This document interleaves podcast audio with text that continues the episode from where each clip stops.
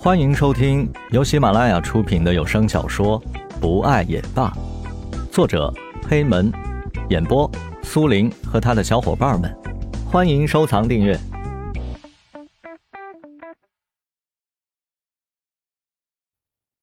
第二集，我喜欢大学的生活，或许会内心无聊到空虚，或许我们会一个人寂寞的要死，但是大学会和别人时不时的相遇，时不时的会上演一场感人的故事。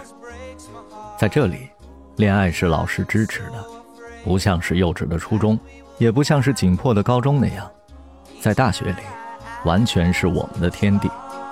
我们在这个天地里猖獗的不可一世，我们在这里飞扬跋扈，没有人管我们，除非是你抢了别人的女朋友。但是，你即便抢了别人的女朋友，你们宿舍里平时非常正直的兄弟们也会站在你这边的。或许这才是兄弟吧，不问原因，不求结果，明知道你是错的，却还是继续挺你。如果你在大学里交到了这样的兄弟，这样的死党，那你的大学就算是没有白来。当然，好朋友不一定是同性，兄弟嘛，你也可以找一些异性，和他们称兄道弟。这样的朋友是人生的一大笔财富。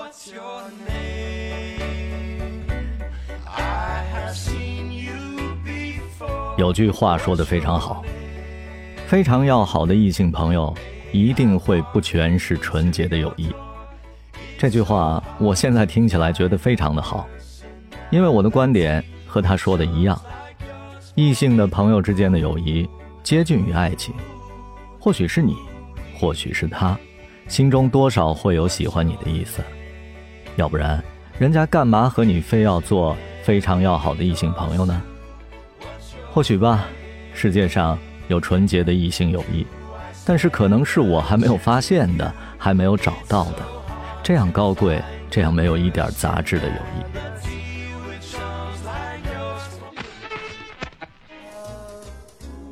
在我的世界里，如果两个异性的朋友关系非常要好的话，那么一旦时机成熟了，一定会有一个人向对方告白的。如果对方同意。那么两个人就会由朋友变成爱人。如果对方不同意，那么你可能就会少了一个异性的朋友。所以啊，我们要向对方告白的时候，千万要谨慎，否则你可能一不小心的就错失了一个朋友。那些年，好些年，或许是一年、两年，或是三年。不管怎么说吧，或许是更长的时间。江雷、石龙、蓝雨、田菊，他们四个人在同一所大学上学，四个人从大一的关系就特别好，初次见面就像是多年未见的朋友，显得是那么亲切。于是四个人就成了形影不离的好朋友，一起玩游戏，一起逃课去唱歌，四个人仿佛是前世认识的一般，就这样玩到了一起。江雷是一个长相非常帅气的男生，一米八的个子，在大学非常受女生们的喜爱。更何况江雷打篮球打得特别好，从高中的时候开始，江雷就是学校篮球队的主力，篮球在他的手里百依百顺，让好多的学长们望洋兴叹。有人说，江雷这样的水平进国家队都没有问题。可能是别人外行。但是姜雷觉得自己还差得很远，况且，篮球只是姜雷娱乐时候的一项运动而已。姜雷虽然个子这么高大，但是性格中时不时的会露出一种小孩子气。这样的人，天生就是善良的。石龙是一个富二代，但不是纨绔子弟，他是一个有梦想的年轻人，比姜雷小了一岁，父母开了一家公司。应该说是企业，而且是做家电的企业，非常大。所以石龙从小就娇生惯养，但是却没有一点不务正业的习气。他性格天生可能就是幽默多才。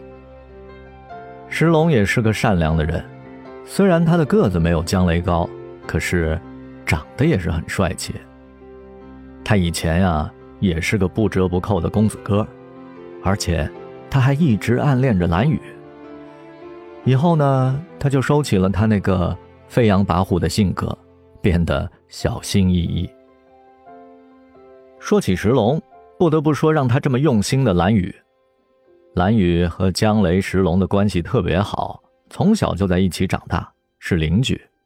他的家庭也不一般，不过三家处的都非常好，来到两人的家里就像是在自己的家一样。可以说，他们三个从小就不分彼此。蓝雨学的是酒店管理，从高中开始就留着一头柔顺的头发，是那样的纤柔，人也是十分的温柔大方。还有田菊，和江雷从小青梅竹马，江雷从小就把保护田菊当成了自己的义务，要是有谁欺负他，江雷总是冲在最前头。田菊最爱品尝各地的美食，被三个人戏称为“饭桶”。